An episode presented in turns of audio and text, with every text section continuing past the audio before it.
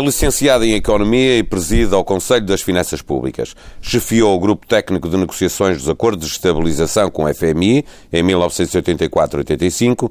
A sua voz é hoje escutada com atenção pelos agentes económicos e políticos. Teodora Cardoso é convidada de hoje do Estado da Nação. Bom dia. Bom dia. Bom dia. Um dos temas que escolheu para esta entrevista é a avaliação do programa da Troika e as lições a tirar. Que lições é que são essas?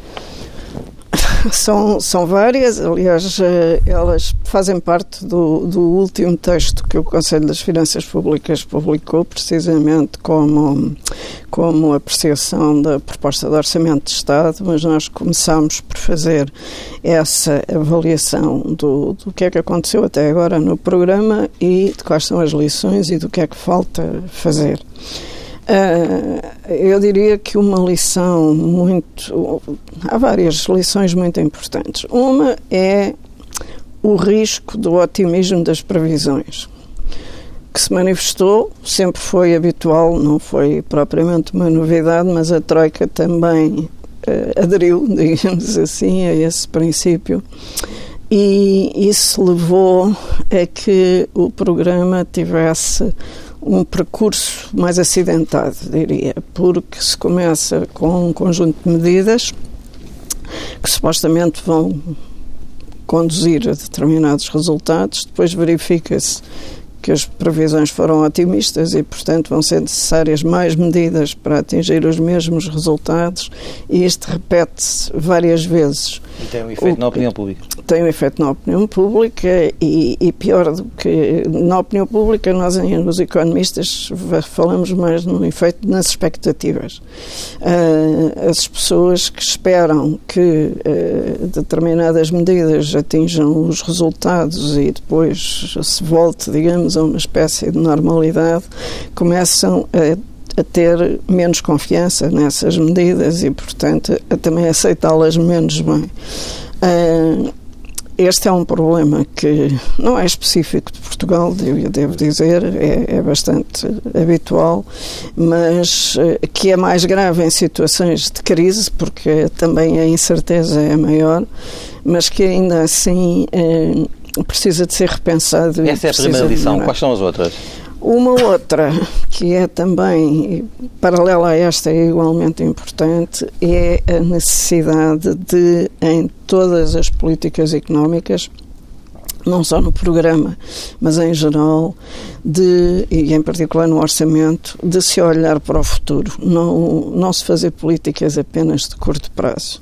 No caso do programa, isto é especialmente importante porque as medidas de austeridade que foram adotadas são medidas difíceis politicamente e, e, e socialmente difíceis uh, para, para serem compreendidas e para produzirem os efeitos que é suposto produzirem, devem ser acompanhadas de uma perspectiva, de se perceber aonde é que elas conduzem no futuro.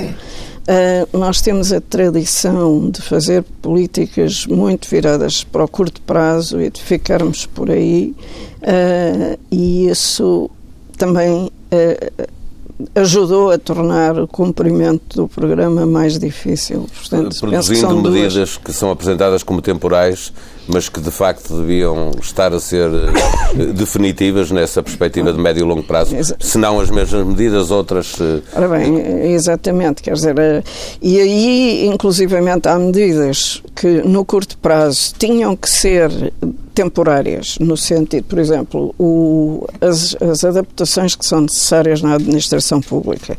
Todos temos consciência de que a administração pública precisa de uma reforma em profundidade. Um, que precisa de, de, reduzir custos, de ser mais eficiente, eu diria essencialmente, e isso não se consegue em três meses, nem sequer num ano.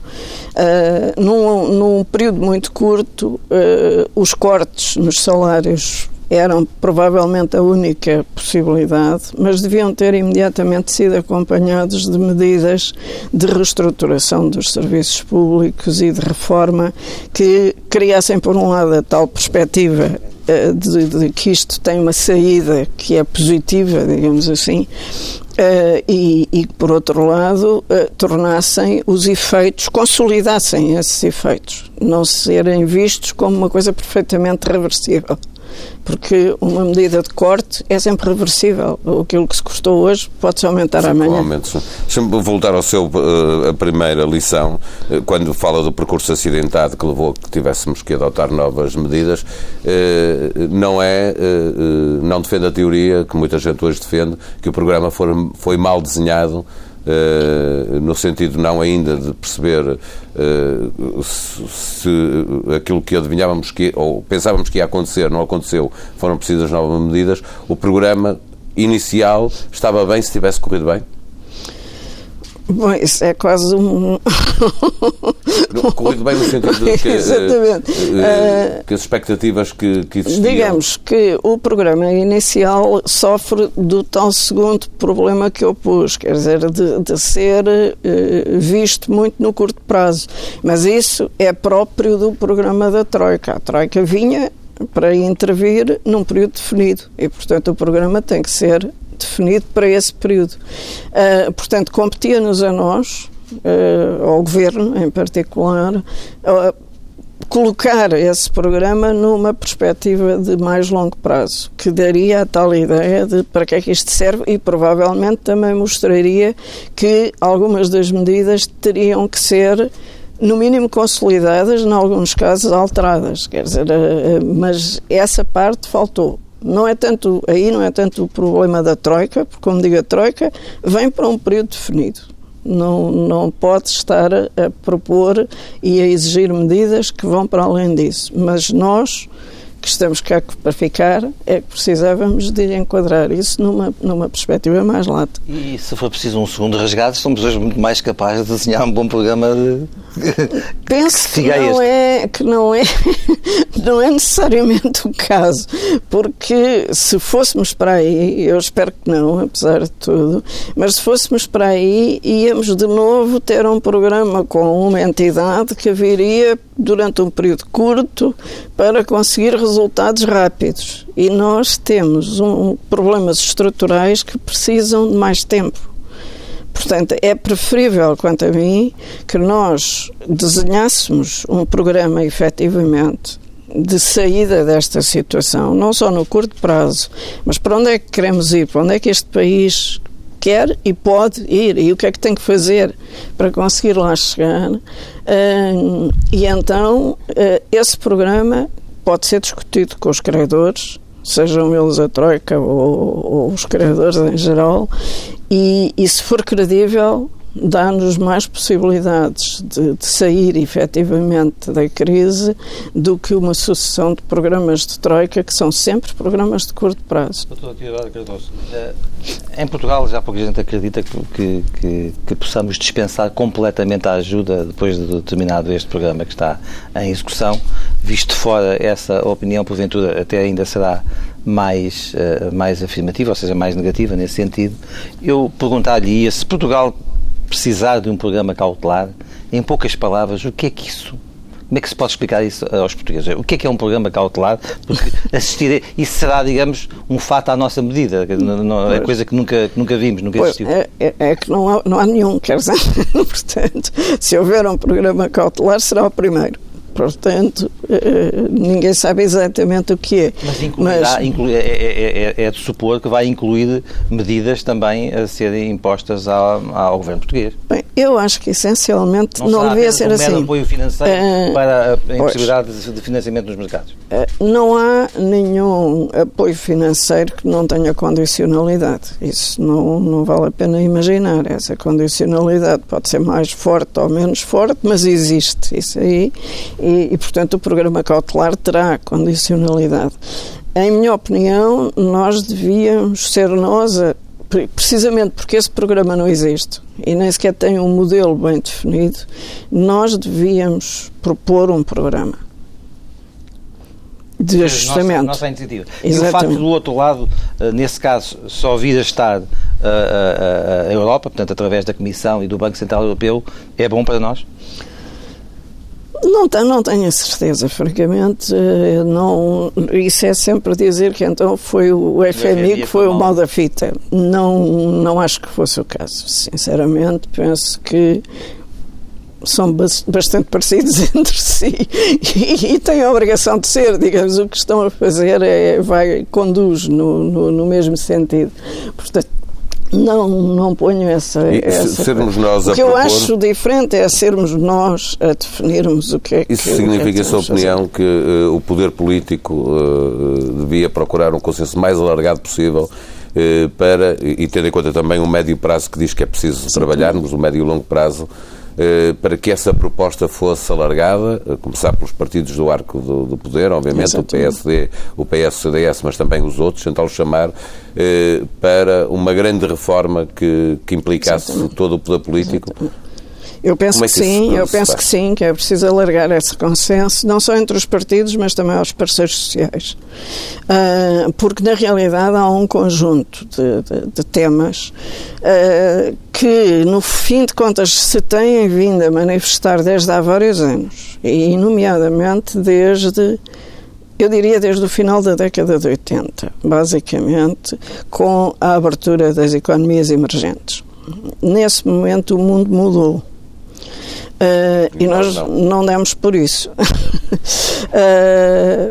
a abertura das economias emergentes e uma coisa que foi que aconteceu em paralelo que foi a liberalização dos movimentos de capitais. É uma coisa que parece muito técnica, mas que foi importantíssima uh, e que aconteceu, portanto, em de 89 para 90, 91.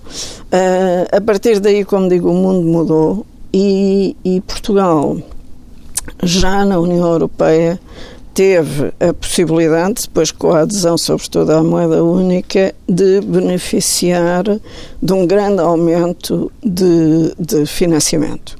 Portanto, nós, em vez de fazermos o ajustamento que era necessário fazer para nos tornarmos mais competitivos, porque nós, nós éramos particularmente vulneráveis a esta abertura. Porquê? Porque tínhamos uma estrutura de exportações, nomeadamente, mas uma estrutura económica em geral, muito baseada em indústrias que iam exatamente ser indústrias que estes países emergentes iam agarrar e onde iam ter uma enorme vantagem comparativa pela simples razão que tinham um rendimento muito baixo e, portanto, salários muito baixos. Aí, assim, nem sequer a desvalorização nos valia porque para nós desvalorizarmos o escudo na altura, para ficarmos com salários ao nível dos que se praticavam no, nos países asiáticos, quer dizer, era algo completamente impraticável. Portanto, a única saída para isto era ajustarmos a economia e leva tempo. Uh, já estávamos a fazer esforços, já tínhamos melhorado a educação, já tínhamos uh, melhorado a infraestruturas, etc. E tínhamos que fazer um forcing muito grande para continuar e rapidamente a melhorar nessas coisas, atrair investimento uh, e fazer o tipo de reformas que nos tornasse competitivos agora a um nível diferente. Já não podia ser o nível dos salários baixos. Uh, o que nós fizemos foi aproveitar o financiamento não para dar esta volta na estrutura produtiva do país, mas muito mais para virar para o interior. E temos o período do investimento público e do investimento privado residencial e, e em, em, edifícios de escritórios, etc. por aí fora. E agora não conseguimos resolver ficamos, o problema se não houver um acordo uh, alargado entre os partidos que possa ser a médio que, prazo. Eu penso que Portanto, não. Não é a sua área, mas deixe-me perguntar-lhe, uh, não é a sua área, uh, é possível conseguir esse consenso sem antes realizar eleições? Acha que daquilo que vê que é a discussão política eu, que se faz em Portugal? Eu, eu isso tenho a impressão que eu antes e depois das eleições não faz a menor diferença. Se não houver a vontade de fazer esse consenso, ter havido eleições ou não ter havido. Esse consenso de que fala é necessário mesmo no caso do programa cautelar mesmo no caso do programa cautelar. Quer dizer, não é necessário no caso do programa cautelar se nós nos pusermos na posição de que o programa cautelar é algo que nos vão dizer agora vocês façam isto, cumpram e o governo que estiver lá põe-se na posição estamos a fazer porque nos mandaram. Nessa altura não é preciso consenso. nós a determinar uh, esse programa, esse acordo é necessário. É, exatamente.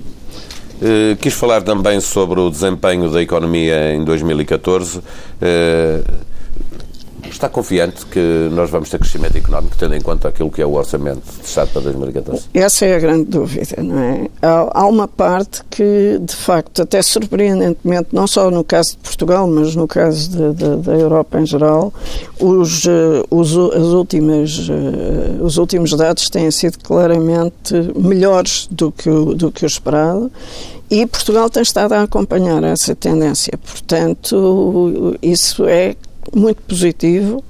E agora, a questão está exatamente no qual será o efeito das medidas uh, orçamentais. Algum efeito elas terão, o orçamento contará em parte com isso, pelo menos. Uh, no caso das exportações, não será assim, porque isso, as exportações até beneficiam da contração da procura interna e as exportações estão-se a portar bem. Portanto, como as exportações se estão a portar bem e como a procura externa está a melhorar, talvez seja possível haver uma melhoria efetivamente em Mas 2014. O perigo, o perigo estará em que, eventualmente chumbadas, algumas normas do orçamento uh, uh, esse, essa compensação tenha, uh, tenha de vir pelo lado dos impostos? É aí que está o perigo para, para o comportamento da economia portuguesa no próximo ano? Uh, não necessariamente, quer dizer, mesmo que as medidas sejam aprovadas, elas vão reduzir o rendimento disponível e ao reduzirem o rendimento disponível tenderão a ter um impacto sobre o consumo privado e, e sobre o investimento privado interno. Portanto, há aí um, um efeito restritivo. Quer dizer, não, que não existe um plano B no governo para, para aquilo. não sei, eu isso como já tenho dito, é... o governo tem muito mais imaginação para esses Mas se não houver a solução eu... é deixar de rapar um pouco uh, o déficit e dessa forma ajudar um bocadinho o, o consumo interno e a procura interna? Ora bem, eu, eu admito que é possível uh, essa derrapagem, lá está, se nós tivermos um programa de ajustamento a mais longo prazo. Só argumentar que não conseguimos porque eh, precisamos de expandir mais o consumo privado e a procura interna é um mau argumento porque precisamente o que nós precisamos é de reestruturar a economia. Se desculpa for, o Tribunal Constitucional não deixou passar esta e aquela medida. O, eh, os, ou há uma compensação os, com outras os credores, medidas, Os credores não gostam de, dessa ideia de que o Tribunal Constitucional é o culpado de, de, que, de que nós não consigamos e, portanto, cumprir. acha que exigirão portanto, ao Governo uma outra solução? Podem exigir outra solução. E era bom que a gente se antecipasse. Esse ajustamento a mais longo prazo uh, de, que, de que fala é um ajustamento que também necessitaria de ser assistido? Quer dizer, aí a assistência é de uma ordem completamente diferente, eh, porque eh, nós precisaremos sempre, para, para, para investir, e sobretudo para investir em, em grande escala, precisaremos sempre de financiamento. Mas há financiamento, que é financiamento normal, quer dizer, do, do, do que os investidores obtêm para fazer o investimento, porque o consideram rentável e que, portanto, vale a pena investir nisso, e há o, o, a assistência. A assistência é exatamente para quando não há alternativas rentáveis, digamos assim. Portanto, nós tínhamos que nos dirigir para captar financiamento que fosse financiamento voluntário feito em função e de lutar por uma uh, enfim por uma mudança de políticas na União Europeia porque temos um pacto orçamental a cumprir há, há, uh, há uma boa notícia recente que é o pacto na Alemanha eu penso que uh, daí, uh, da, do, das, no, se for aprovado, que ainda, ainda falta o SPD uh, eh, fazer o referendo, mas se for aprovado, há ali um, algumas medidas que no curto prazo vão dar um efeito positivo no, mas há no consumo. não dá lá de certeza, que é a mutualização da dívida. No acordo. Não, isso não acordo dá, mas eu nunca que... tive qualquer dúvida de que isso não, não existiria. Quer dizer, não existiria é... agora ou nunca, nunca todo? Nunca, nunca. Não, não é, não, não é pensável. a Alemanha a aceitar uma coisa? Nem a Alemanha, nem país nenhum sequer que lhe diga. Quer dizer, os que dizem que aceitam é porque sabem que a Alemanha não aceita. Quer dizer, sejamos claros. Mas é uma motorização de uma, de uma, não, apenas de uma parte. Isso tinha que ser uma coisa muito bem, muito bem negociada e em que tinha que haver uma grande responsabilização dos diferentes países, porque é completamente inimaginável que um país se endivide e que outro vá pagar a dívida. Quer dizer, pensamos em nós. Se nos vierem pedir para nós pagarmos a dívida da Grécia, o que é que nós dizemos? Portanto, nem, não, nem, nem numa parte da dívida, os tais 60%, vê que isso fosse como possível. Como digo, é, seria possível em, num, se isso fosse integrado num programa muito mais de uma gestão conjunta também. Quer dizer, não, não vejo hipóteses de, de, de fazer isso de outra maneira. Agora, é, é, o, o facto de, do consumo privado na Alemanha subir, e, e estou convencida que este pacto conduzirá a isso, é bom para a economia isso europeia Europeia. Portanto... É uma obrigação, de certa forma, não diria moral, mas uma obrigação de solidariedade europeia, as economias que estão mais fortes, como a Alemanha e do centro da Europa, terem políticas mais expansionistas que ajudem a fazer, eh, a dar um crescimento económico aos países do Sul eh, como forma de resolver o problema? Quer dizer, não se pode pôr também a questão tão simplesmente, porque uh, cada país tem os seus problemas, lá está. Se nós uh, divulgamos que para nós precisamos de olhar para o longo prazo, também não podemos dizer à Alemanha que olhe só para o curto. E a Alemanha tem problemas também de longo prazo. A Alemanha também tem um rácio de dívida alto, também tem uma população a envelhecer, também tem custos sociais muito elevados. Portanto, tem que olhar para isso e a Alemanha olha para um isso. Tem um superávit fortíssimo. Tem um superávit e, tem... e, vamos a ver, os países desenvolvidos. Tem de dívida muito barato, não é? Eh, tem, exatamente. Mas esse serviço de dívida, exatamente, é uma coisa de que eles precisam e que eles querem manter a todo o custo e que beneficia os outros também. Vamos lá ver, quer dizer, uh, todos os países. Veja o caso da França, por exemplo, que tem, apesar de tudo, muito menos credibilidade nos mercados, mas que também tem um custo de dívida muito baixo, graças uh, à Alemanha. Portanto, uh, esse, esse argumento é, é difícil. Eu acho que a Alemanha deve gerir-se como ela própria acha que se deve gerir, tem a sua, tem, os governos, aliás, são, são democráticos, portanto também têm que se gerir de acordo com, com o, que o, o que os votantes acham uh, adequado e os votantes alemães são bastante exigentes em matéria de estabilidade um, e portanto isso não, não se pode excluir. Agora também não há dúvida que numa situação de, de crise internacional uh, há uh, lugar a políticas mais expansionistas e é por isso que eu digo que é uma boa notícia esta do, do, do, do pacto que irá nessa direção. Doutora Cardoso, deixe-me voltar a Portugal. Aliviar a carga fiscal em, brevemente uh, é uma tarefa possível em Portugal? Não vai ser não vai ser fácil, não, provavelmente nem vai ser possível. Uh, mas uma coisa é aliviar a carga fiscal, outra é racionalizá-la. Às vezes as coisas não são completamente. Algum imposto especial? Uh, Há, há, com certeza, é, é uma matéria que exige também eh, muito, muita análise. Uh, o caso do IRC que está em, em discussão é um caso que, que, merece, que merece ser considerado uh, à luz da nossa necessidade de atrair investimento. E eu não falo só de investimento estrangeiro. apresentado concorda com com o em princípio, foi... Em princípio, sim. Uh, não sei se, se será suficiente, se quer que lhe diga, porque há dentro mesmo da Europa uh, países com taxas de, de IRC bastante mais favoráveis. Mas se nós, por exemplo, olharmos para o que os investidores dizem nos, nos, nos vários rankings internacionais, eles não se queixam tanto da taxa dos impostos como do trabalho que dá e do custo que há em pagar os impostos.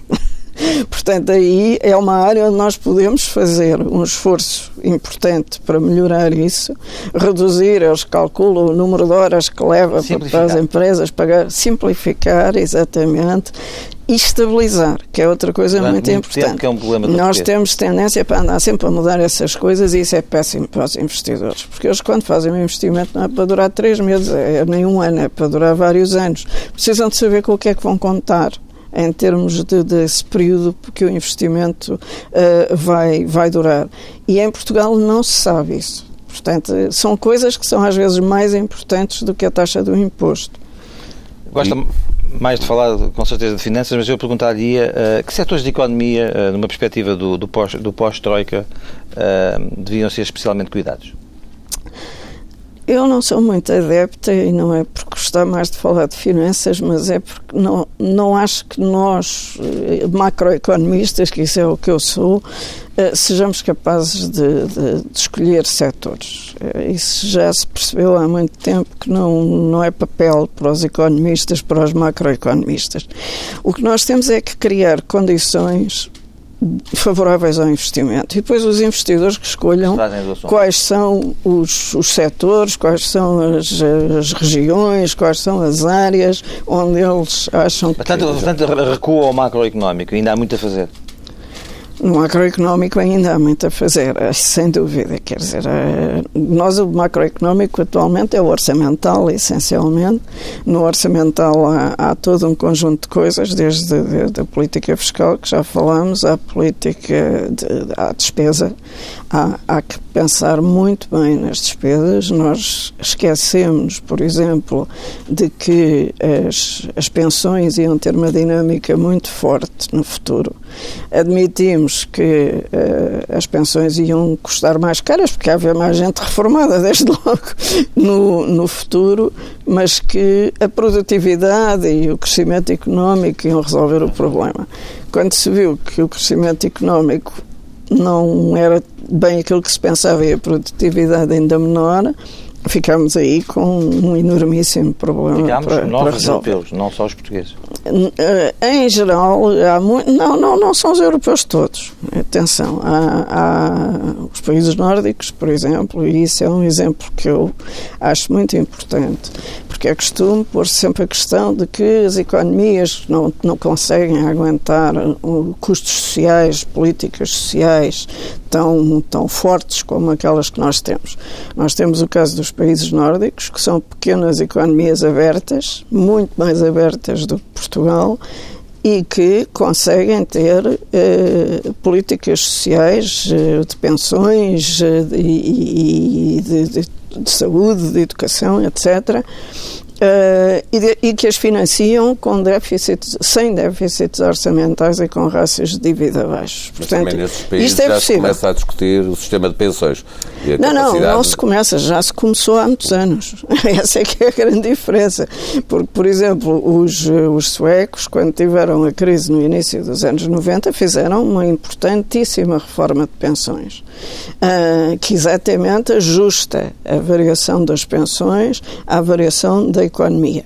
E têm um problema para eles absolutamente crucial de saberem que a economia tem de crescer e tem de crescer em produtividade e em emprego.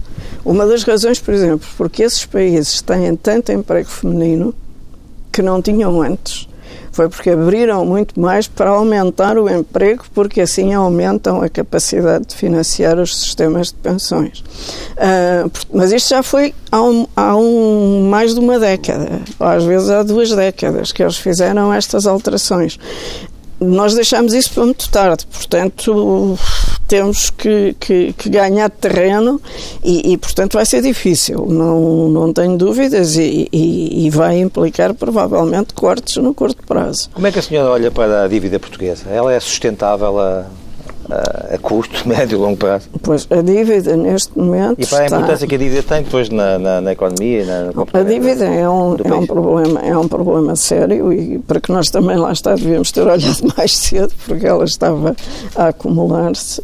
Uh, e, e, na realidade eu não sou adepta de todo de, de hipóteses de, de, de, repúdio da dívida no fundo é disso que se trata em muitas das, das coisas que se ouvem dizer sobre isso, quando se fala de reestruturação, etc. Essencialmente está-se a falar de repúdio sem querer usar a palavra. Há poucos dias o, o anterior Ministro da Economia, Álvaro Santos Pereira, defendia que a dívida portuguesa devia ser reestruturada há 40 anos. Não é, não é, não é propriamente um comunista a dizer não, não a dizer é, não, não se é, paga o que é. E, e, vamos lá ver, o, o que pode acontecer, e, e, e se nós gerirmos bem a coisa deverá acontecer é conseguir essa reestruturação nos mercados. Porque se os mercados ganharem confiança em que nós somos capazes de pagar a dívida, em que a economia é de facto capaz de crescer, de ser mais produtiva, etc., nós teremos condições nos mercados para fazer essa reestruturação. Portanto, isso é um objetivo, mas à, custo, à, à, conta dos mercados e da confiança que eles têm em nós e não de uh, não auxílio, com, não auxílio de credores. Com que devemos agora, refinanciando dizer, a dívida comprados este, mais Este auxílio foi um auxílio de, de emergência que, de certa maneira, torna mais complicada a reestruturação da dívida, porque quando a dívida num país tem uma grande parte que é dívida oficial, torna mais difícil a entrada dos, dos eh, investidores privados porque sabem que a oficial tem, tem uh, precedência. Uh, portanto, é das tais casos em que o curto prazo não favorece necessariamente o, o, o, longo prazo.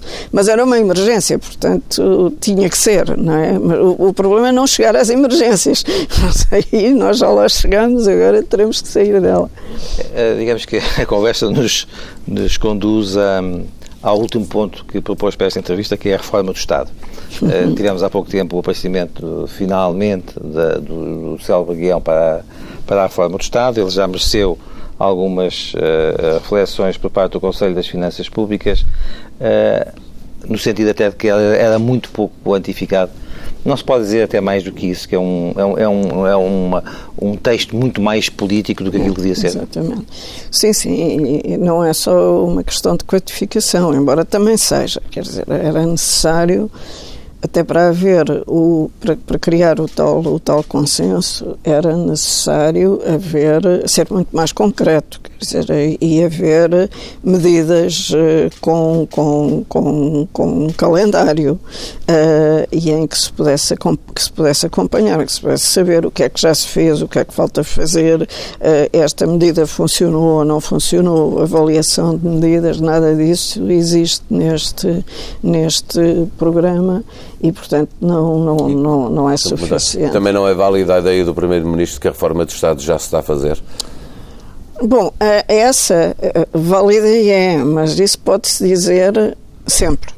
Quer dizer, nós andamos sempre a reformar coisas. Uh, e esse é um dos problemas, é que reformamos tantas coisas que às tantas as pessoas já não acreditam na reforma.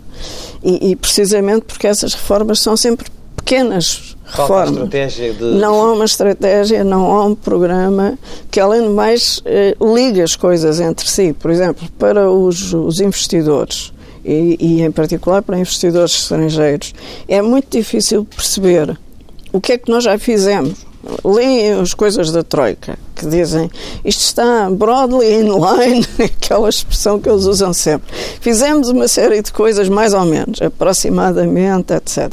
Mas, se se disserem que é que, como, qual foi a estratégia, o que é que foi atingido, para onde é que esta economia vai, o que é que falta fazer, é muito difícil, em qualquer área. Há sempre muito pequenas coisas que foram feitas, mas como é que mudou a política fiscal, como é que mudou a política laboral. no financeiro e pouco naquilo não, que é, é a estrutura da economia. Não é só isso, eu diria que estamos muito concentrados nos aspectos legalistas. Para nós fazer uma reforma é fazer uma lei.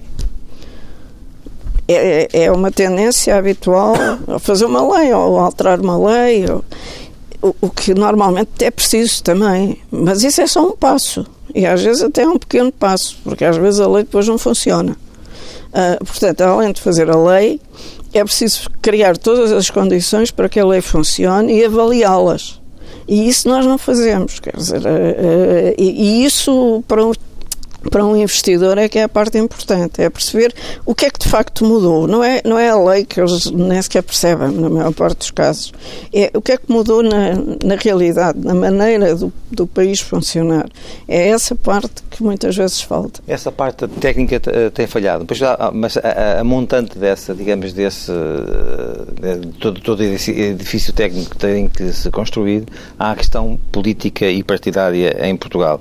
Uh, parece-lhe possível que haja aqui um entendimento uh, entre os sobretudo entre os três partidos que têm assegurado a governabilidade de Portugal, para conseguir produzir um, um, um, um documento técnico que dê início a esta mudança que Portugal eu, precisa? Eu acho que é perfeitamente possível. Possível. Mesmo e... que o PSD e o PS a tenham se afastado ideologicamente tanto nos últimos dois, três anos. Eu não sei se a ideologia será realmente o caso, quer dizer, uh, há coisas. Um, um, exemplo concreto que me parece que era utilíssimo e, e, que acho que era útil a qualquer partido que vá para o governo. Nós temos este hábito de cada governo às vezes mesmo do mesmo partido ou da mesma coligação, muda os nomes aos ministérios, muda a estrutura dos ministérios, muda essa coisa toda. Depois andam durante meses a fazer as chamadas leis orgânicas dos ministérios. Portanto, só começam a governar uns meses depois. Quando chegam aí, descobrem que arranjaram um, um sistema de tal maneira intrincado que também não se entendem com ele e passados uns tempos mudam outra vez o nome aos ministérios. Ora bem, isto era uma coisa que eu acho que era perfeitamente possível eles todos concordarem em definir uns quantos ministérios que toda a gente sabe que são precisos. Para uma década ou para 20 anos. É, é exatamente, enfim, nunca é para a eternidade. Mas dizer agora os ministérios são estes. E depois juntar, fazer as tais ditas leis orgânicas até antes, provavelmente, de, de haver governos. Quer dizer, era uma coisa técnica, não era uma coisa. Isso poupava muito dinheiro ao país. Poupava muito dinheiro ao país e poupava, sobretudo, um trabalhão aos políticos e uma série de problemas que eles têm. É que e que estava depois... a falar e quase que estava a pensar que a senhora estava a descrever aquilo que aconteceu nos últimos dois anos em Portugal. não, mas é um bocado. Não, mas, o, mas que não aconteceu só nos últimos dois. Se o Ministério da Agricultura, do, do Ambiente, Mar, Agricultura e, e Ordenamento do Território quando a lei orgânica estava a ser uh, fechada, estava outra vez a outra voltar vez atrás a, mudar. a perder Exatamente. Mas isso, é... isso, é típico, não aconteceu só agora. Isto depois precisava de ser complementado por outra coisa, porque se fizermos coisas muito, enfim, definitivas, entre aspas, também é preciso haver depois estruturas mais flexíveis, porque nem todas se vão enquadrar ali.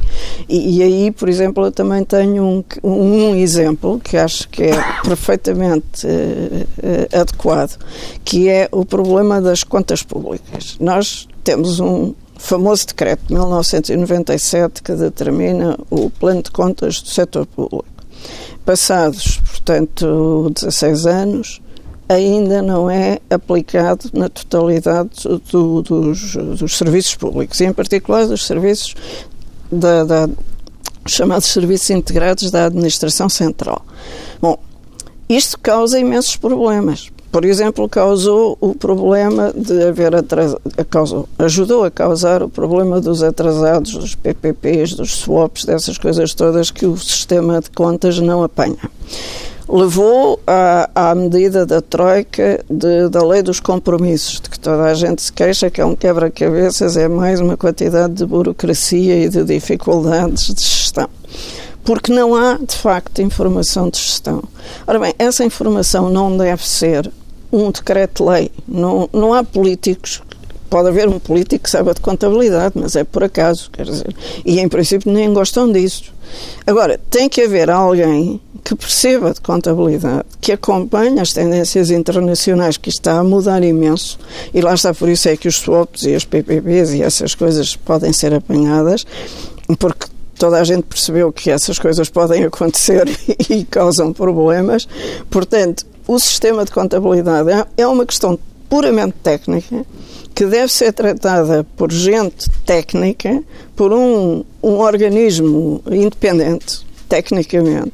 Não é o do Ministério das Finanças. Tem que estar pendurado num ministério qualquer, mas, mas funciona independentemente.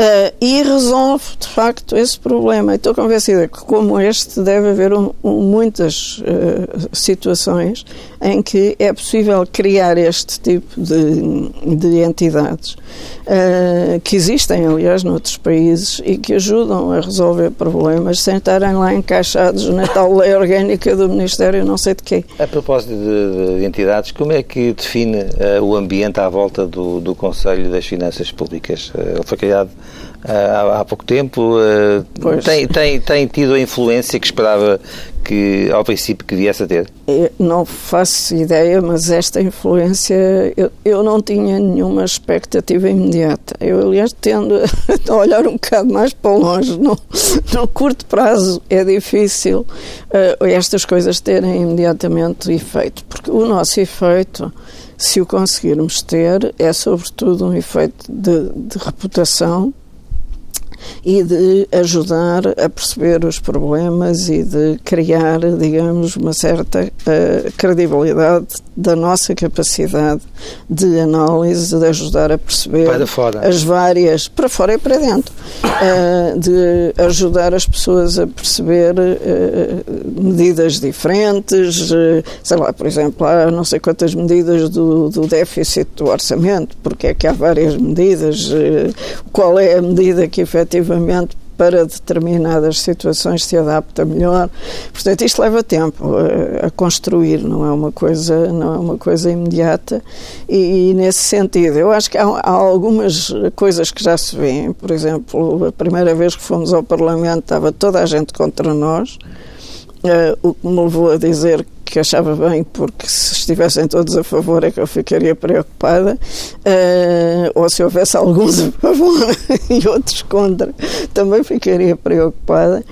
Agora já vemos partidos diferentes a usarem as nossas, uh, as nossas opiniões e, as, e, os nossos pareceres.